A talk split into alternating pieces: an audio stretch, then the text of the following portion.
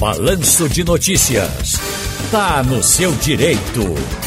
Doutor Paulo Abuana, boa tarde, tudo bem? Tudo bem, Ciro. Apesar dessas notícias, cada dia uma pior do que a outra, né?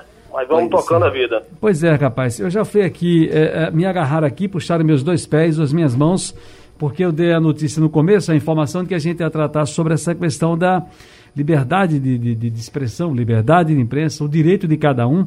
E aí disseram, você, você não ponderou com o Daniel Silveira, está ponderando com o Felipe Neto e com esses, esses baderneiros do PT lá na frente do Planalto. Primeiro que a gente não ponderou com ninguém. E eu estou trazendo o assunto exatamente para isso. Doutor Paulo Abona, nos últimos dias, tem chamado a atenção nas redes sociais informações sobre inquéritos abertos pela Polícia Federal.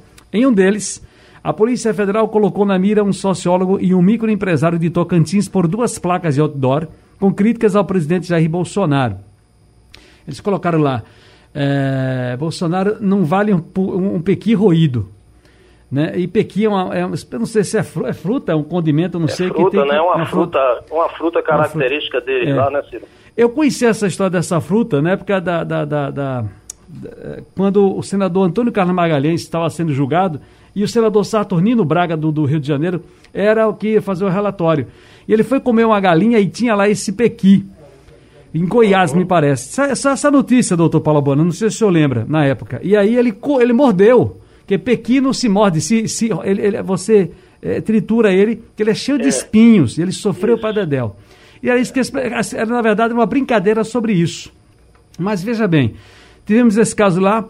Aqui no estado, uma professora virou alvo da Polícia Federal pelo mesmo motivo. Em outras oportunidades, já falamos aqui no quadro Está no Seu Direito sobre liberdade de expressão e até onde vai o limite da ofensa. Mas qual é a sua avaliação sobre esses episódios em particular?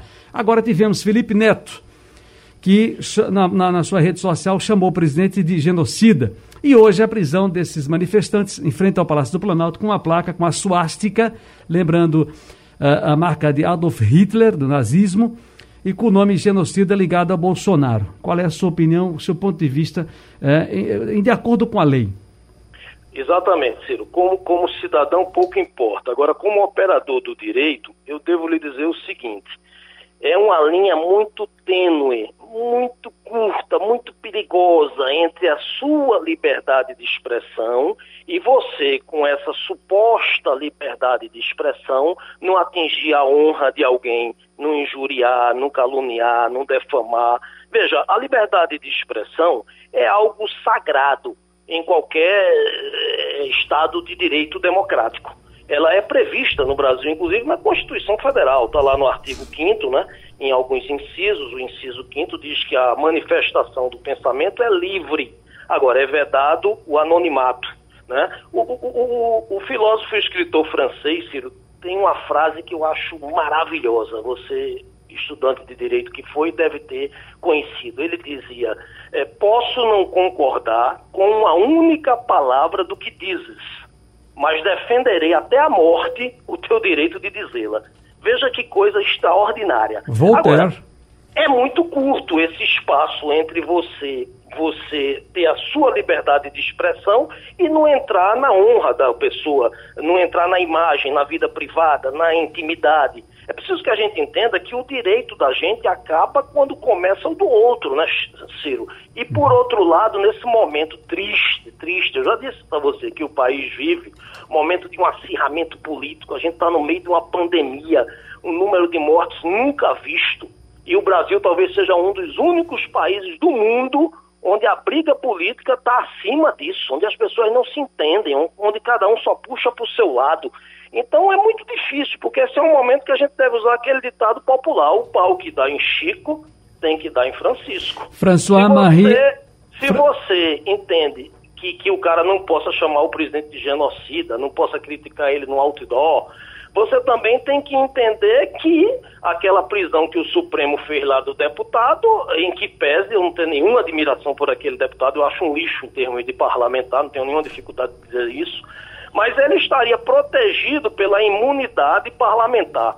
E foi preso, está aí com a tornozeleira. Então qual é o limite? O limite é só para uma ideologia política e não é para outra? Serve para todo mundo? Complicado o tema, Ciro.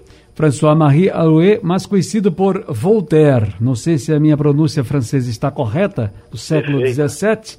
E ele disse que a primeira lei da natureza é a tolerância, já que temos todos uma porção de erros e fraquezas.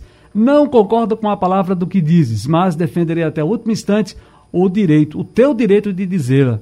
Exatamente. Tá aí, portanto, Voltaire. Agora, era isso que eu ia fa falar. É, qual era a diferença, portanto, entre uma manifestação de um, um digital influencer que vai lá e coloca que o, ele considera o presidente um genocida, entre esse que, que, que, que desenha a suástica e bota embaixo que Bolsonaro é um suicida, e o deputado que, que foi lá né, ameaçar, incitar uh, seus, seus correligionários, seus seguidores, a, a fazer e acontecer com, com ministros do Supremo Tribunal Federal. Mas acho que o senhor já fez essa, essa, essa analogia aí, né? É, porque, Ciro, veja, é, é, é por exemplo, vamos falar, a esquerda defende aborto, aí o cara de direita não defende, uh, ou, ou, pelo menos descriminalização do aborto, aí o outro não defende. Então, você, você por isso, o cara tem que ser meu inimigo, Ciro, porque ele pensa diferente de mim? Entende? É complicado isso, isso é feito torcida de futebol. Será que não vai ter um dia, e eu acho até que não vai, pelo menos para mim e para você, talvez para os nossos filhos ou netos, que Ciro, tricolor, eu, Alvirrubro, não podemos sentar, como acontecia na Europa, na mesma arquibancada e assistirmos o jogo juntos? Quer dizer, essa intolerância, está contaminando o direito. Aí você vê decisões do, do, órgão maior, do STF, que tem claramente um cunho político, seja de um lado ou de outro. Então, isso tudo complica a discussão jurídica, Ciro, porque o, o, que você tem com muita clareza é o seguinte: a minha liberdade de expressão ela é possível, está lá, é constitucional, está lá. Agora, por outro lado, também eu tenho que proteger a imagem, a honra de Ciro, o direito à intimidade. Eu não posso avançar ao ponto de fazer um estrago na sua, na sua personalidade, na sua imagem perante a opinião pública. Aí você me pergunta: chamar o presidente de genocida isso seria algo. É entendimento. Eu acho que passa dos limites. Acho que passa dos limites. Não entro no mérito se é, se não é, tenho minhas posições muito claras, mas do ponto de vista do direito, acho que passa dos limites. Aí o deputado, com aquela esculhambação com o que disse do STF, também acho que passa dos limites. Mas esse é um pensamento seu, não, meu, que diga. Não, não tem nada que você possa enquadrar ou deixar de enquadrar, porque o direito está, infelizmente, lamentavelmente, contaminado por essa briga, por esse acirramento, por essas ideologias políticas. A presidência do Congresso Nacional lamenta profundamente o falecimento do senador paulista Major Olímpio aos 59 anos, vítima de complicações causadas por infecção por Covid-19. Em respeito à sua memória, o Senado Federal decreta a luta oficial de 24 horas. Mais um senador, são três, viu, Paulo Bona, que já morreram aí vítima da Covid. O, Ciro, a gente não pode é, é, é achar nenhuma morte por esse vírus miserável boa. Agora, há um consolo, ele, ele é democrático, né?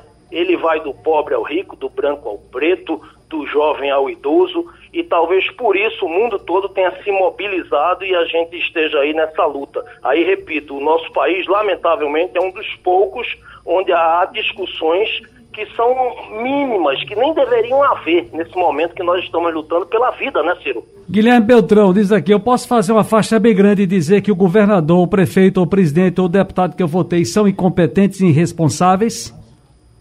Eu não entendo que isso seja crime, não. Eu dizer que o cara é incompetente é uma opinião minha. Né? Irresponsável teria que provar. Onde é que ele está sendo irresponsável?